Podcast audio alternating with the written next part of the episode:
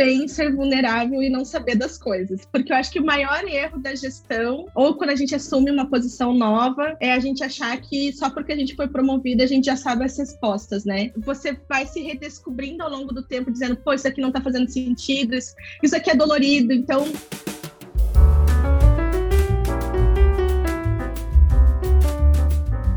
Olá, seja bem-vinda, seja bem-vindo. Eu sou o Victor Zanini e esse é o podcast Liderança em Design. Essa é a segunda temporada do podcast e eu tive o prazer de conversar com quatro mulheres líderes de design inspiradoras para trazer insights e outras perspectivas sobre os temas abordados no meu livro.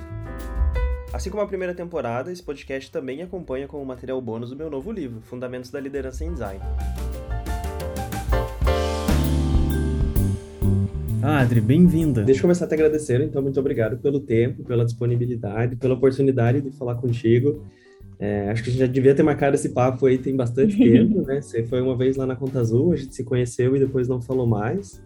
Então, tô bem empolgado. Teu nome foi de pessoas que me indicaram, inclusive, falar com você, porque eu estava mapeando mulheres para entrevistar, que a minha intenção é conversar só com mulheres, para inspirar outras mulheres.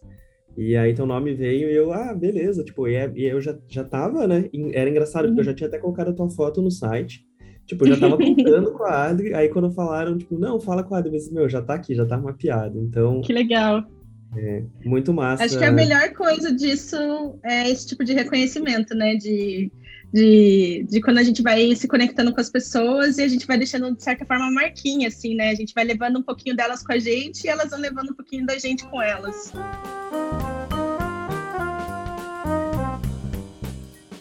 Eu sou a Adriane Quintas, o pessoal me chama de Adri, então pode ficar só no Adri Quintas mesmo.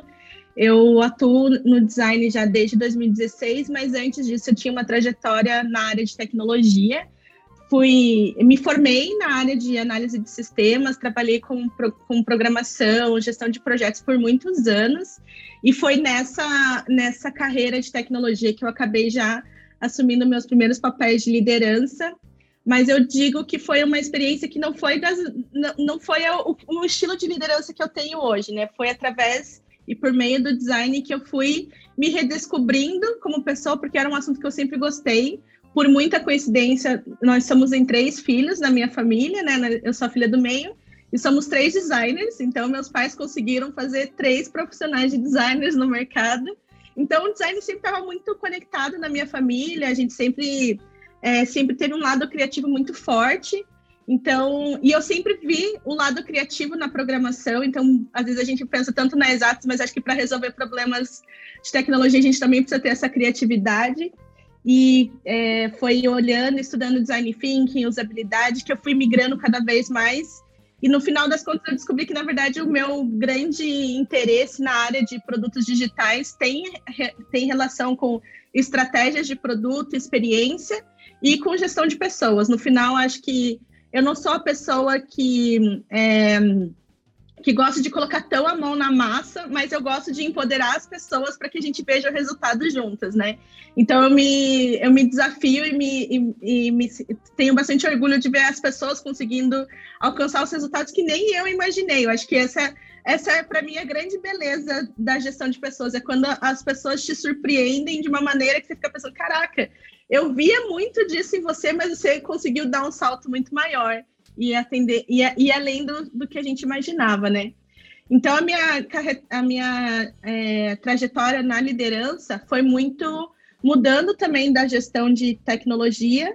Então praticamente eu migrei de, de, de gestão e área ao mesmo tempo, né? Então eu não fui aquela designer que colocou a mão na massa no que progrediu na carreira, né? Então eu já entrei numa, num papel de coordenação e head, basicamente, porque eu via que eu já estava desempenhando muito das habilidades da estratégia de experiência, estratégia de produtos digitais, e aí eu fui me aperfeiçoando e daí eu fui entendendo mais como que na verdade o design influencia a gestão da empresa, influencia o direcionamento da empresa, a estratégia da empresa, a estratégia da, dos colaboradores e das colaboradoras, então, isso tudo estava muito conectado, né? E aí, saí dessa empresa de gestão de sistemas RP, a Mega, fiquei lá por, por uns 12 anos, mais ou menos. Então, eu fiz muitas coisas lá. Então, quando eu falo, ah, você ficou 12 anos, caraca, quanto tempo! Mas foram 12 anos fazendo cada, cada ano praticamente fazer uma coisa diferente. Eu entrei estagiária e saí head de design, né? Então é uma, uma trajetória que ela foi muito diferente. A empresa foi adquirida duas vezes, então teve outros desafios no meio do caminho que você, você vai entendendo que praticamente é outra empresa lá dentro, né? E aí vim para o Olish em 2018, é, entrei como coordenação, hoje atuo como gerente de design e cuido de toda a parte que envolve nossas soluções como marketplaces e ecossistema, né? Que são os nossos próximos movimentos de, de mercado, né? E entrei, nós éramos em quatro pessoas, hoje nós somos em 40. Então, é, foi muitas primeiras vezes aqui no, no Olish também. Primeira vez, de fato, entrando numa empresa que já tinha uma liderança de design, então você, você passa a aprender também, não só ser a pessoa que guia, né? Uma primeira vez fazendo uma escala tão grande de empresa, participando dessa escala, se tornando um unicórnio. Primeira vez fazendo uma escala de time, em que os problemas de quatro pessoas é completamente diferente de, um problema de 40 pessoas. É, e também a primeira vez de liderar outros líderes, né? E outras, e outras líderes, que é como que você prepara a sua sucessão, qual é o momento de fazer essa virada de chave, como que você se redescobre como líder nesse papel, porque aí você é um, uma, tem uma camada a mais de influência para você chegar até seu time. Então, acho que tem um pouco dessa trajetória disso que a gente pode acabar conversando aqui. Legal, e bastante tempo, né? Quando você falou que ficou 12 anos, o que eu escuto das pessoas que passam bastante tempo, e a Mayra foi uma que a gente conversou e ela ficou bastante tempo também na empresa, é que as empresas elas trocam tanto todo ano que parece que você está em outra empresa, né? E aí 12 anos uhum. parece. E hoje em dia é estranho, né? As pessoas falarem que ficou tanto uhum. As pessoas Sim. acham curioso. Meu Deus, é, exatamente. Que coisa, como assim? Parece que, que faz uma correlação com outros tipos de mercado bem mais tradicionais, né? Como, como se a gente tivesse é, estagnado na carreira. E na verdade, não, a gente está se redescobrindo lá dentro também. E que legal que você tem um espaço para se redescobrir dentro da empresa. Eu sempre olhei dessa forma. Não que eu estava ficando parada no mercado, mas, cara, que legal que a empresa está crescendo e estão vendo outras oportunidades para mim aqui dentro, sabe?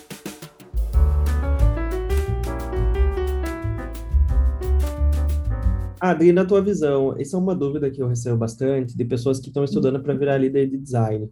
É, que uhum. habilidades que elas têm que desenvolver, se é, qualquer um pode virar líder mesmo, se a liderança é uma coisa nata. Eu queria que você comentasse uhum. um pouquinho sobre essas habilidades, na tua visão, né, para quem está estudando, o que, que não deve deixar de lado. É uma regra, eu acho que para o ser humano isso, mas para a liderança eu acho que é essencial, de fato, é a habilidade de ter os autoconhecimento e autopercepção, né? Então, é difícil você ler as pessoas se você também não consegue se ler, se ler qual, quais situações você está entrando numa zona de conforto, numa zona que você não tem tanta segurança, como que você lida nas situações que te tiram do sério também, muitas vezes, aquilo que te, te agrada, que te dá um calor no coração. Então, é preciso você se reconhecer como pessoa, como indivíduo, para conseguir também ter uma boa, uma boa desenvoltura como uma liderança, né? Eu acho, na minha visão, que todo mundo pode se tornar líder, mas eu acho que é mais do que isso, a pessoa precisa entender se ela quer se tornar líder. Eu acho que a maior dificuldade do mercado que a gente tem hoje é que a gente acha que a progressão ela é única assim, né? Eu saio de júnior, pleno, sênior, aí tem o, o, eu preciso escolher a carreira entre técnica ou gestão de pessoas parece que a única formato de carreira são essas, né? E aí você chega num estágio que, tipo, ah, para eu ganhar mais influência na empresa, ou para eu receber um salário maior, ou seja, para ter um desafio diferente, o caminho é a gestão de pessoas. Mas aí a pessoa passa por essa cadeira e fala, cara, isso não é para mim. Então, acho que a maior, maior é, dica, assim, né, a maior habilidade, por isso que eu falo do autoconhecimento, que é se você não gosta de ver, de você, se você gosta de colocar a mão na massa, talvez vai ser muito difícil você abrir mão desse lado técnico para liderar. E tem outras formas de como você pode se reinventar no mercado. Né? O mercado está cada vez ma maior e você, as empresas vão começar a ter uma necessidade de novos papéis que ainda não estão tão é, claros no mercado. Então, acho que o maior ponto é isso, é querer saber se realmente qual é, qual é o seu intuito de, de liderar pessoas, né? É justamente para ver o progresso delas, de você ver o desenvolvimento delas, de você é, ver as coisas acontecendo por meio de pessoas, ou, ou é mais esse lado técnico de você ca cair de cabeça num business, de você entender a, mais, mais a nível do produto, do projeto. Então, acho que é entender qual a tua real motivação. porque se a sua motivação for muito drivada em relação às pessoas, existem formas a gente de se, se desenvolver, né? Então, qualquer coisa a gente consegue aprender tendo essa, esse interesse nato realmente, né? Esse interesse verdadeiro. Então, eu acredito que dá para se desenvolver e se tornar uma boa liderança. Apesar de que, quando a gente fala de liderança em si, né, mesmo você tendo um cargo mais técnico, você também atua, tem habilidades de liderar ali que acabam te ajudando a se, ter um, um, uma atuação mais efetiva também, né? Então, a influência, a comunicação, a negociação, relacionamento com pessoas, persuasão. Eu também recebo bastante essa pergunta: ah, posso se me tornar uma liderança? Claro que você pode. Se você quer, você consegue, você vai lá, você vai ter meios de conseguir isso. Mas qual é a sua motivação? Qual é o propósito pelo qual você quer se tornar uma liderança? Para que você invista em tempo, invista seu conhecimento, invista sua, dedique a sua vida em cima daquilo que vai te dar mais calor no coração no final das contas, assim, né? É muito fácil da gente acabar errando na, na direção e se frustrando e achando, cara, isso não é para mim. Na minha primeira experiência como liderança, eu saí pensando isso, cara, não sirvo para liderar. Mas aí eu fui entendendo que tinha a ver com desafio, tinha a ver com eu não ter um autoconhecimento tão desenvolvido. Então, eu cometia os erros das minhas lideranças sem perceber que eu estava cometendo os mesmos erros, que aquilo que era o que me machucava, que eu reclamava. Então, se você não consegue ter essa leitura, é difícil, né, de como que você vai entender se faz sentido para ti ou não faz, né? Então, eu, eu procuro sempre nessa linha. Isso vai me tornar mais próximo do meu desejo como realização pessoal, realização como profissional? Então, legal. Então, qual, qual que é o caminho que eu chego lá? Mas acho que a gente não pode se limitar achando que o mercado vai ditar a nossa carreira, né? Ah, eu acho que eu podia ter te convidado para falar na primeira parte do livro, porque você basicamente tudo que está lá, perfeito. Boa. Na, na, na, gestão do autoconhecimento também, tanto está escrito lá. Eu trouxe também um capítulo explicando as diferenças entre liderança e gestão, porque também uhum. quando a uhum. gente fala em liderar, é, é, perfeito o que você falou, né? Tem, tem essa diferença e você não precisa gerenciar pessoas para liderar, existe esse caminho. E tem um exercício que eu coloco lá também, que é você avaliar o teu líder para entender o que a pessoa faz, o que você gosta o que não gosta, para que você não repita, porque eu também passei E é, é comum, né? E quando a gente tá, começa a liderar, você começa a buscar referências e às vezes você só vai repetir aquele comportamento porque foi o que você aprendeu, mas como falta esse autoconhecimento, essa autopercepção, não percebe, né, o caminho que está indo e pode Sim. cair em armadilha, enfim, pode fazer coisas boas é. ou coisas ruins, né? Eu acho que quando a gente começou na cadeira de liderança, não, a gente não tinha tanto conteúdo quanto tem hoje, né? Então, aqui a galera está fazendo parte de um curso contigo, tem vários outros cursos bem focados ainda em gestão de design. Então, a gente teve que aprender muita coisa, assim, meio que na marra, né? Então, às vezes, você nem percebe que você está cometendo os erros. Eu acho que é uma adiantada de caminho para quem está participando, quem lê sobre isso, que não quer dizer que a pessoa não vai errar nas mesmas coisas, mas acho que já cria o senso, a, a, percepção já fica mais aguçado, sabe? De que, pô, tem esse caminho, dá para testar isso, dá para ir nessa direção. Alguém já me. Já, sabe, você começa sem uma página tão em branco, assim, né?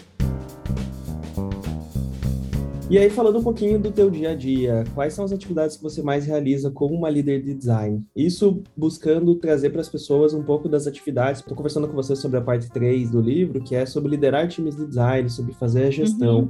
Eu queria saber um pouquinho das atividades que você realiza. Bom, eu faço muitos alinhamentos e daí eu, eu gosto de pensar que liderança é 360. Então, eu alinho com pessoas que estão acima de mim, né? Sejam stakeholders dos, dos projetos, dos produtos que eu acabo me envolvendo, seja meus pares diretos, as outras pessoas de gerência de design, gerências de produto, então faço essa gestão cross ali, esses alinhamentos cross, e também para baixo, que é com o meu time, que aí sejam com meus liderados diretos, ou então com as pessoas que também fazem parte dessa, que eles são liderados por eles, né? Então, eu invisto muito tempo hoje nesses alinhamentos, porque é muitas coisas rolando ao mesmo tempo. acho que a capacidade, no estágio que a gente está como Olish, já como unicórnio, a capacidade de você ser ambidestro, de você lidar com coisas do, do, do, apagar incêndio muitas vezes do dia a dia, mas também ao mesmo tempo falar de futuro, isso que eu acho que é, é do mesmo jeito que é muito cansativo, é a beleza do momento que a gente está, né? Então, fazer esse,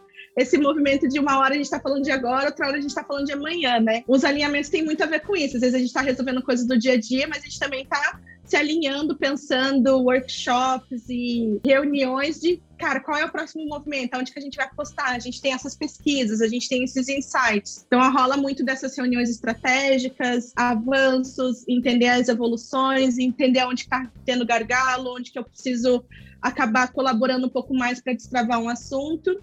E muito one-on-one, né? Muito one-on-one também. Então, aqui, esses alinhamentos, às vezes, são várias pessoas, mas o one-on-one tem bastante, né? É onde eu invisto bastante tempo de falar com cada pessoa, ver qual é o momento dela, o que, que ela tá, que tá acontecendo, faço um sync de como tá o PDI, tá fazendo sentido.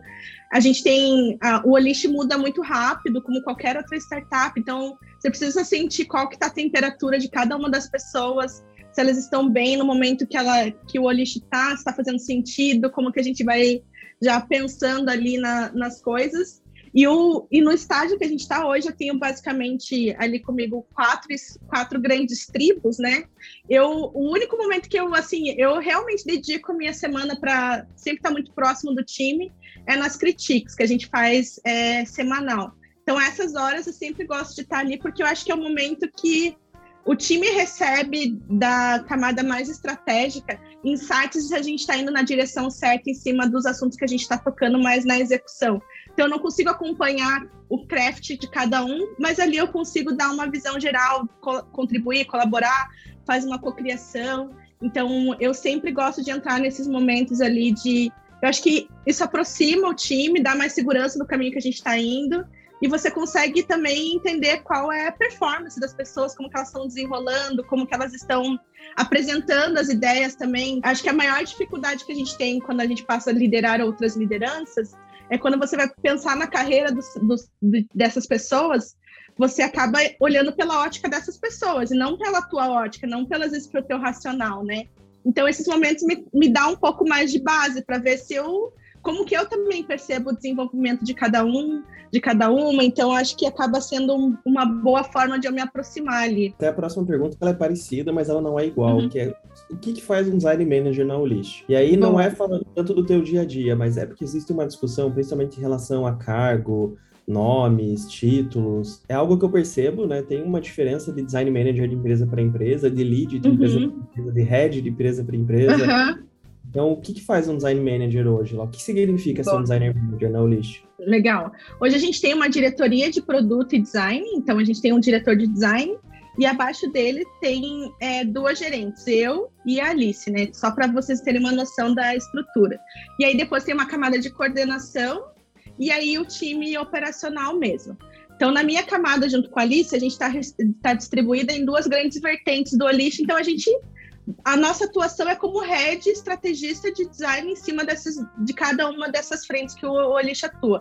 Ela é muito drivada na parte de globalização e e-commerce, e eu muito na parte de ecossistema e marketplace. Então, todas as definições, toda a estratégia de design fica muito, muito colada com a gente. Então, a gente está ali sempre direcionando, tomando as decisões, e aí o time vai, a liderança, a coordenação fica com a parte mais tática, e aí o time abaixo ali na execução mesmo, contribuindo com os insights. Então, o meu papel é encontrar e dar, dar direção.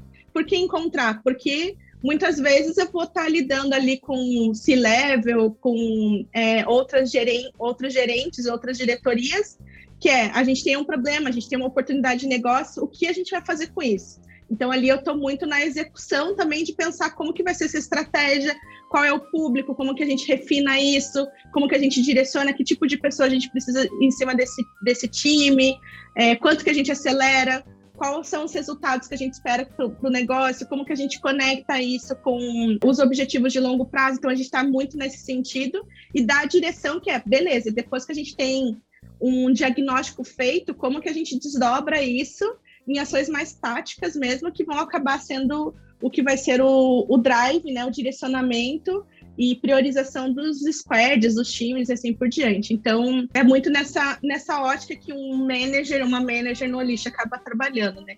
E aí tem a gestão de pessoas, né? A gente a gente lidera a camada de coordenação e alguns, algumas pessoas que são especialistas também. Algumas frentes a gente não tem coordenação porque são embrionárias, então a gente acaba ficando muito próximo. E parte de processos também, a gente não coloca a mão na massa de repensar processo, mas a gente está sempre pensando formação de time, entender o momento da empresa, metas, como que isso se desdobra para a cultura de design que a gente quer, repensar os processos, como que a gente usa da melhor forma as ferramentas. Então a gente acaba tendo essa essas atuações nessa tríade assim de estratégia, processos e pessoas. Legal. E, e, como é que vocês fazem a distribuição de pessoas? Tem uma quantidade, por exemplo, ah, um coordenador pode ficar com cinco pessoas, passou de cinco, abre uma uhum. vaga nova. Existe alguma regra Legal. específica para isso? Sim. Você...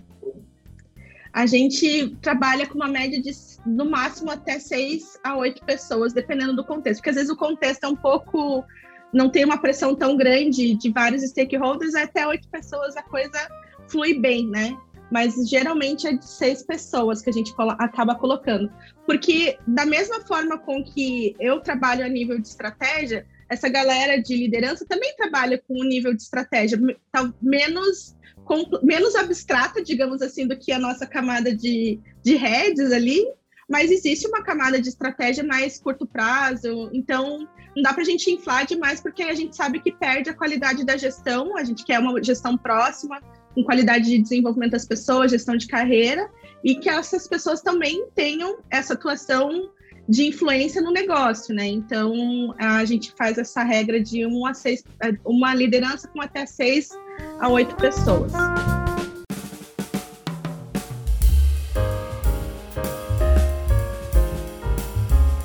No começo da conversa você falou que foram de 4 para 40 pessoas, né? Desde quando uhum. você entrou. E aí, fazendo esse span of control de até seis pessoas, eu imagino que vocês devem contratar bastante gente. Eu queria saber, queria que você desse dicas para quem está estru estruturando um processo de contratação pela primeira vez. Quem vai contratar, uhum. como é que organiza esse processo, como é que foi as tuas primeiras contratações, inclusive? Legal, boa. É, eu, eu, a gente começou a contratar outras lideranças de design aqui quando a gente estava numa faixa de 17 pessoas. Então eu tava com 17 pessoas e eu falei assim, não dá mais, assim, e tava difícil de contratar. E entrando designers e eu sozinha ali na gestão. Então, acho que é, é, é legal você ter feito essa provocação de qual é a, a, a faixa ali, qual que é a, a, a, carga mental que existe, porque realmente chega, chega, quando eu entrou a primeira liderança, eu falei assim, nossa, me deu, não dizer, né? Descarregou a energia assim de uma maneira que parecia que eu conseguia até pensar. Mas sobre o processo de seleção, eu sempre fui na ótica de é, qual é o critério de atuação da, da, dessa, dessa posição, né? Então, o que, que eu espero dessa posição, não a nível só de entregáveis, mas a nível comportamental, porque no final das contas a gente tem, a, a gente precisa entender qual é o, qual é o desafio. Então, geralmente, geralmente não, todas as nossas vagas a gente sabe para qual para qual squad ou para qual iniciativa essa pessoa vai atuar. Então, com base nisso, a gente tem um escopo, por mais que o escopo de atuação técnico é similar, né? Você conheceu os processos de design e assim por diante, às vezes o formato do time que ela trabalha requer um, um comport... não é um comportamento, mas um perfil de pessoa diferente. Então, às vezes, a gente está com um produto que é super embrionário, então, se a pessoa ela não gosta de lidar tanto com, é, com imprevisibilidade ou precisa de informações mais concretizadas, esse não vai ser o melhor lugar para ela trabalhar, porque a gente vai trabalhar com muita coisa que é incerto.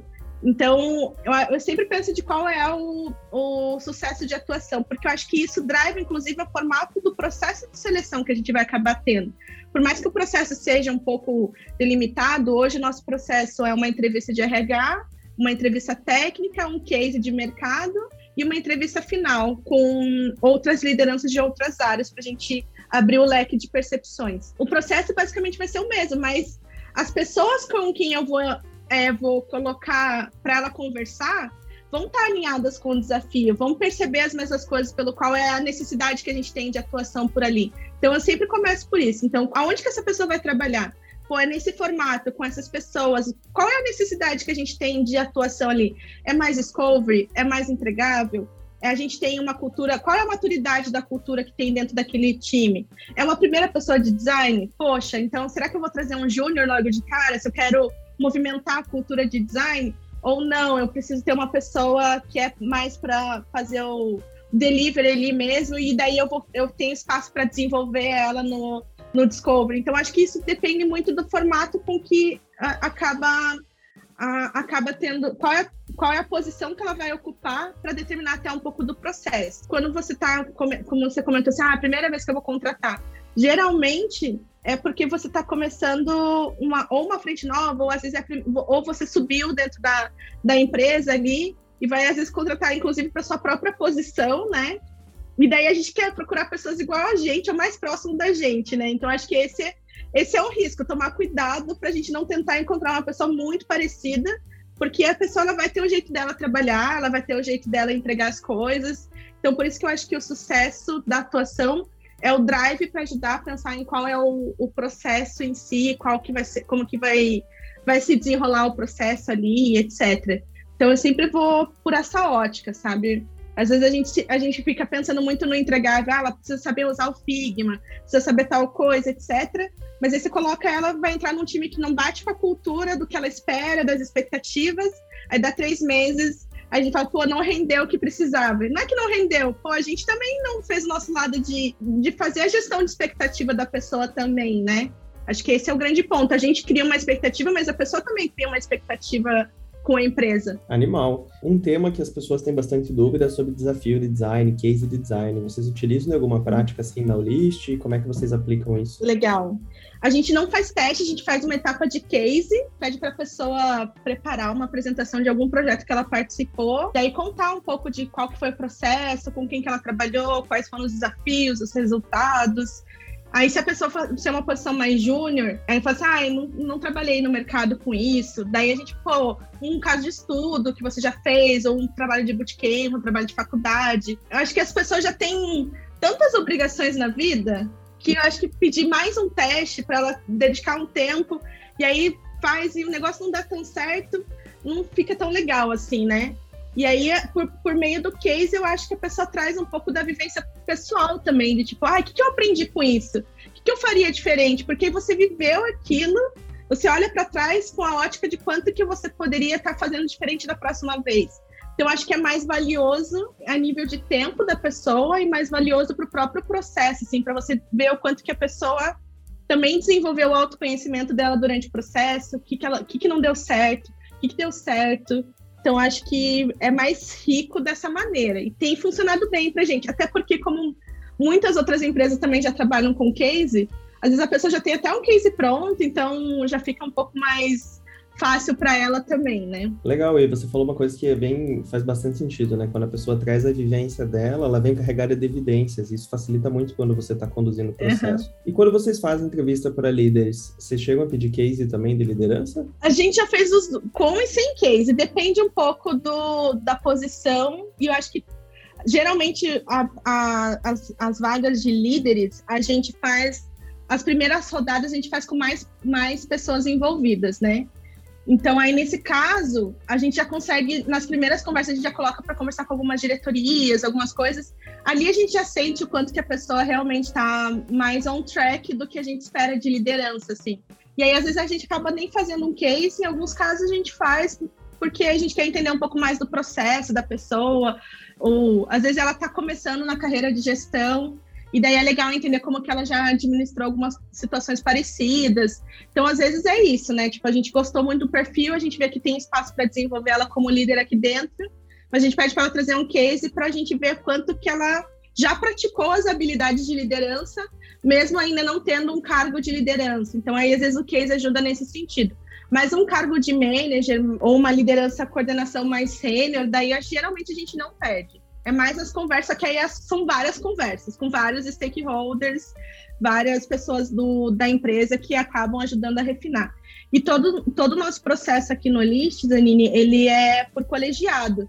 Então, se a pessoa conversou com 10 pessoas, eu vou conversar com as 10 pessoas para ver se a gente tem um ok ou não ok. Já teve muitas pessoas que eu gostei pra caramba e tive uma red flag de alguém e eu falei assim, beleza, tô com vocês, eu vou dar meu passo atrás, talvez em outro momento. Então, acho que o rico do processo é isso também, quando você.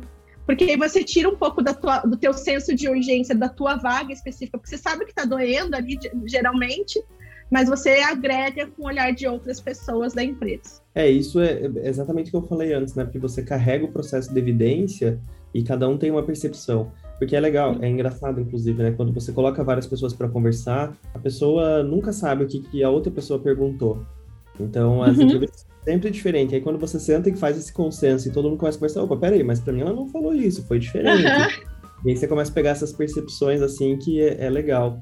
E você deu uma dica muito boa, que você falou ali, quando a gente gosta do perfil, a gente tem que faz sentido continuar, pede o case para ver o que a pessoa já fez. Vou falar, né, na quarta parte do livro eu também coloquei isso ali, a pessoa colocar a mão na massa mesmo e sair executando. Se tem vontade, Sim. tem várias coisas que você pode fazer sem ser um gestor, sem ser uma gestora, porque depois, quando você vai participar de um processo seletivo para primeiro emprego, nossa, na Conta Azul, eu contratei várias pessoas também pensando nessa possibilidade de futuro virar líder, procurava pessoas que queriam uhum. isso. E aí, a pessoa traz, já, ó, já tô fazendo one-on-one, tô ajudando o time, estruturei o processo isso. de design, busquei ferramentas, coisas que você vê que a pessoa tá muito interessada, facilita bastante, e aí vale a pena, né, dar essa oportunidade. Então, acho que a Super. dica que deu é excelente. Boa, eu acho que é bem por aí mesmo. Ah, enquanto a gente fala e escuta, aquela empresa tem uma forte cultura de design. Na tua visão, uhum. o que, que significa isso? O que, é cultura de design? Eu acho que é quando a gente tem clareza de que a gente está resolvendo o problema das pessoas e com pessoas. Ou seja, na minha visão, a gente sabe muito bem quem é o nosso cliente e a gente cuida muito bem das pessoas. Eu sempre penso que a experiência de um produto, ele é reflexo da experiência de quem trabalha com esse produto. Então, um produto desorganizado, para mim, é uma empresa desorganizada. É um produto em que você sente. Parece que às vezes você pega numa interface e você sente uma emoção. Provavelmente a pessoa por detrás daquela interface ela fez com emoção. Então, acho que isso é uma cultura forte de design, quando você nem percebe que aquela experiência, e não estou falando só de interface em si, mas você sente como é trabalhar naquela empresa, mesmo você não trabalhando, né? Então, acho que isso tem uma coisa muito forte para mim, assim. E, e, eu acho que é quando todas as áreas sabem o que é design, mesmo você não precisando falar que é design, né? Então, o pessoal de C-Level é envolvido nos processos, tem um respeito, levam a sério quando você está fazendo uma pesquisa, você não precisa justificar por que você quer fazer um processo, ou porque. Acho que tem muita coisa ainda de convencimento. Ah, vou fazer uma pesquisa. Pô, é tão natural, já faz tão parte do nosso dia a dia, que não deveria ter que justificar ter que fazer uma pesquisa, não ter. Então, a partir do momento que você não precisa fazer esse convencimento, acho que o estágio de maturidade da empresa também já, já avançou, né? E eu acho que é quando você tem processos de, co, de cocriação muito próximo com o cliente também. Então, as pessoas sabem quem são os clientes, as pessoas ouvem os clientes, elas cobram por, esse, por essa qualidade da experiência. Então, acho que essas são as evidências de quando eu vejo que é uma cultura bem sólida, né? E eu gosto de pensar que experiência é a experiência do colaborador e da colaboradora também, né? Então, como que a gente também pensa na jornada dentro de casa? Às vezes a gente tem uma experiência super legal para fora, a gente imagina uma coisa, mas quando você tra vai trabalhar lá dentro, a coisa não é tão legal, né? No primeiro podcast, eu e a Mayra, a gente falou disso, né? Que eu sempre é, falei para todos os meus liderados que a história contada tem que ser história vivida. Tipo, é, exatamente. Se ela é boa, se ela é ruim, acho que precisa contar essas histórias porque as pessoas não podem ser enganadas, né? Se você pudesse voltar no tempo, que conselho que você daria para a Adi quando ela estava iniciando o caminho da liderança? Que erros, acertos você comentaria? Quais dicas você daria? Eu acho que a, a principal coisa que eu voltaria no tempo e falaria para mim é tá tudo bem ser vulnerável e não saber das coisas, porque eu acho que o maior erro da gestão ou quando a gente assume uma posição nova é a gente achar que só porque a gente foi promovida a gente já sabe as respostas, né? Então, é, eu herdei muito dos comportamentos das minhas primeiras lideranças. Eu nunca tive uma liderança feminina antes, até hoje na minha, na minha carreira. Então, você vai se redescobrindo ao longo do tempo, dizendo, pô, isso aqui não tá fazendo sentido, isso, isso aqui é dolorido. Então, às vezes eu vinha triste para casa, esperando que, ah, eu conversei com tal pessoa, e o feedback foi super ruim. É porque eu estava indo na, no, no, estilo da liderança que não era meu estilo. Essa questão da vulnerabilidade, ainda mais para a gente como mulher, parece que a gente tem que se, se colocar, colocar uma armadura e falar, não, tá tudo bem, eu vou dar conta. Então, acho que isso foi uma coisa que eu fui aprendendo muito com o tempo.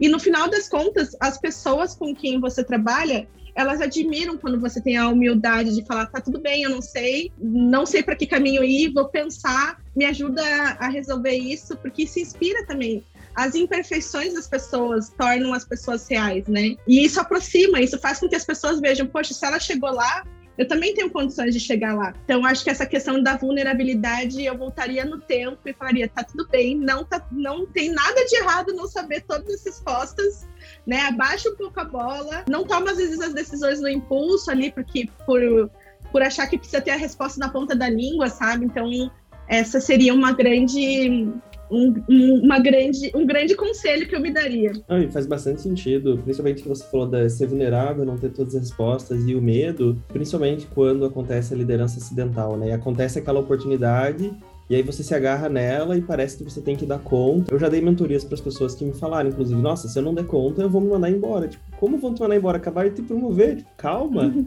É, Sim, exato. E, e, eu entendo, eu acho principalmente em relação ao que você comentou por ser mulher, eu acho que faz bastante sentido, porque parece que a pressão é maior mesmo, né? Para que se você não der conta, o que, que vai acontecer e fica aquela ansiedade. É uma boa dica, mas é bastante difícil, né? Você é. ter vulnerabilidade no início. Legal, Adgor, está nas duas últimas perguntas agora, uhum. quase chegando no final.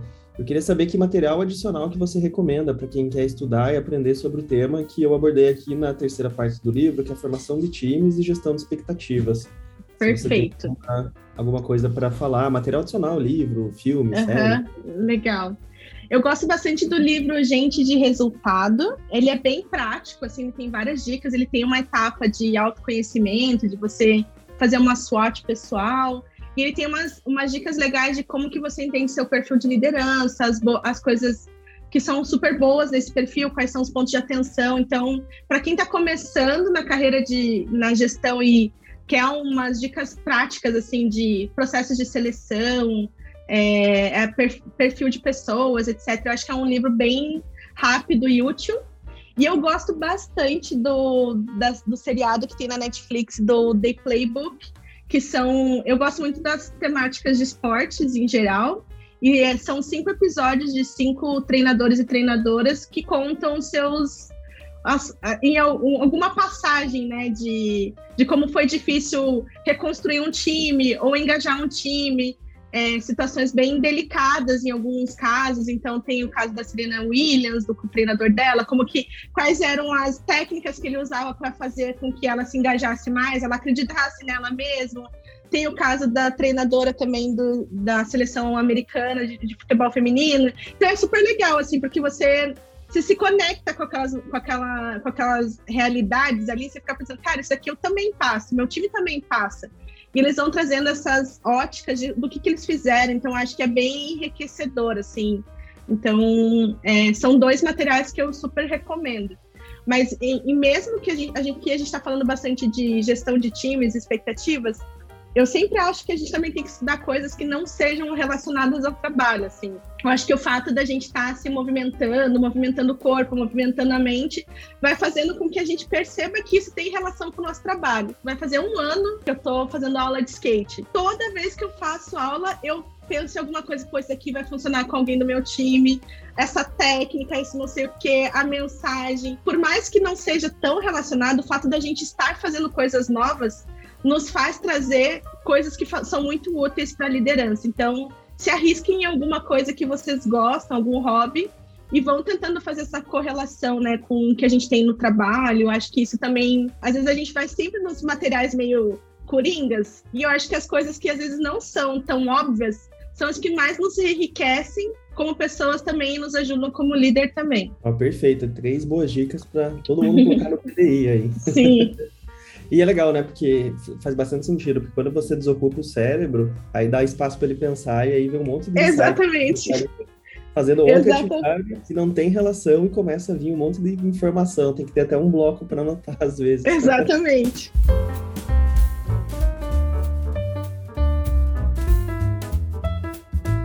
Ó, e aí a última pergunta é, é uma pergunta bastante importante e eu espero que essa pergunta ajude e inspire também outras mulheres. Eu quero saber como é que é ser uma mulher líder.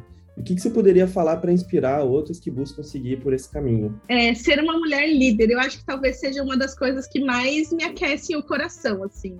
Porque eu sei o quanto não foi fácil chegar onde eu tô, e eu sei que foi fácil comparado, comparado com a jornada de muitas outras mulheres. Então, eu reconheço também muito dos meus privilégios. Mas eu também reconheço a minha própria jornada. Então, acho que isso é uma coisa que a gente, como mulher, a gente tem uma empatia tão forte que eu acho que a gente tem essa, a gente consegue transmitir muito bem essa mensagem nesse sentido, né? E como eu comentei, eu nunca tive uma liderança mulher direta, né? Sempre foi, às vezes, cargos acima, mas direta. Então, eu me sinto muito honrada quando eu lidero mulheres e elas me falam assim: nossa, eu consigo ver um progresso, uma, uma, uma possibilidade de carreira. Essas, nessas, próximas, nessas últimas semanas, uma ex-colaboradora que trabalhou comigo, ela, Adri, tô te mandando mensagem porque eu acabei de receber minha promoção como, como lead, e a primeira pessoa que eu pensei foi em você. Faz anos que a gente não trabalha juntas, mas eu lembrei de você. E, cara, aquele, aquele negócio assim me, me deu vontade até de chorar, assim, de emoção, porque eu acho que é isso, sabe? Você toca as pessoas e você mostra que tem essa possibilidade, né? Eu acho que o mais incrível possível é que a gente tenha uma força da união feminina que ela é imbatível quando a gente realmente faz isso com, com prazer e com vontade, né? Então, eu sei que eu não tô sozinha, eu aonde eu entro, eu procuro saber quem são minhas pessoas aliadas, principalmente mulheres, mas eu também chego para os homens e falo, cara, aqui eu tô na minha zona de desconforto se eu cair numa situação, por favor, me dá essa mão. Então, acho que a gente precisa também trazer as pessoas para junto e elas entenderem os nossos desafios, mas entender que a gente não está sozinha, a gente precisa se apoiar, a gente está ali fazendo com que outras mulheres também cheguem aonde elas querem chegar, né? E saber que a gente vai com medo mesmo, a gente vai encontrar coragem no meio do caminho e é melhor dar essa passada mesmo, que vai valer a pena, assim. Eu gosto de pensar que a gente sempre está inspirando alguém, de alguma forma, né? Então, a minha trajetória inspira outras mulheres, assim como a de outras mulheres me inspiram também. E às vezes a gente nem imagina que a gente está inspirando pessoas, sabe? Então, acho que é, é, a gente, como mulher, reconhecer que nós estamos sim inspirando alguém. Tipo, sejam amigas, sejam colegas de trabalho, sejam outros homens, sejam outras mulheres com quem a gente já trabalhou na vida. Então, acho que às vezes a gente tem essa dificuldade de reconhecer que a gente já avançou e que a gente faz coisas muito boas e que a gente é muito foda. E eu acho que o, ponto é esse, assim, sabe? Não é não é egoísmo fazer isso, é uma autovalorização, uma autovalorização da nossa jornada. Então, eu procuro sempre pensar isso, estou inspirando alguém. Então, quando você me mandou o convite falando, pô, vou ter mulheres entrevistadas, é claro que eu quero, porque eu sei que, tipo, eu sei o quanto foi difícil chegar aqui. E eu, que bom que eu posso trazer essa mensagem para outras mulheres, falando, cara, vocês vão chegar lá, vocês conseguem chegar lá e vocês podem chegar lá, sabe? Adi, perfeito. Olha, eu vou fazer um Eu vou pedir para a Adi é, fazer o jabazinho dela para ela falar de ah. onde encontrar ela. E as mulheres que ouviram a gente, que se inspiraram pelo podcast, por favor, escrevam para ela, mandem falando o que acharam do podcast, por favor. gostaram ou não, é, que eu acho que vai ser bem legal. Legal. Meu LinkedIn está super aberto para mensagens. É, e, por favor, mulheres, venham conversar comigo, sempre me inspiram. Não, perfeito. Adi, muito obrigado, te agradeço mesmo, foi divertidíssimo o papo. Foi tudo combinado, né? Você já leu livro, tudo que está escrito. Isso que é o melhor, né? Quando a gente tem sinergia sem a gente nem perceber. Mas muito obrigada, agradeço muito o papo. Quem quiser me escrever, procurar saber mais sobre o Olish, sobre vagas ou mentoria, qualquer coisa, pode me mandar um, LinkedIn. Se não for comigo, eu conecto com outras pessoas. Acho que isso que é legal também. Nem sempre a gente pode ser as pontes, né? Não necessariamente a resposta. Então, agradeço muito o convite e parabenizo pela essa iniciativa de trazer mais mulheres e evidenciar mais mulheres no mercado. Não, perfeito, não estou fazendo nada demais. Gratidão. Obrigada.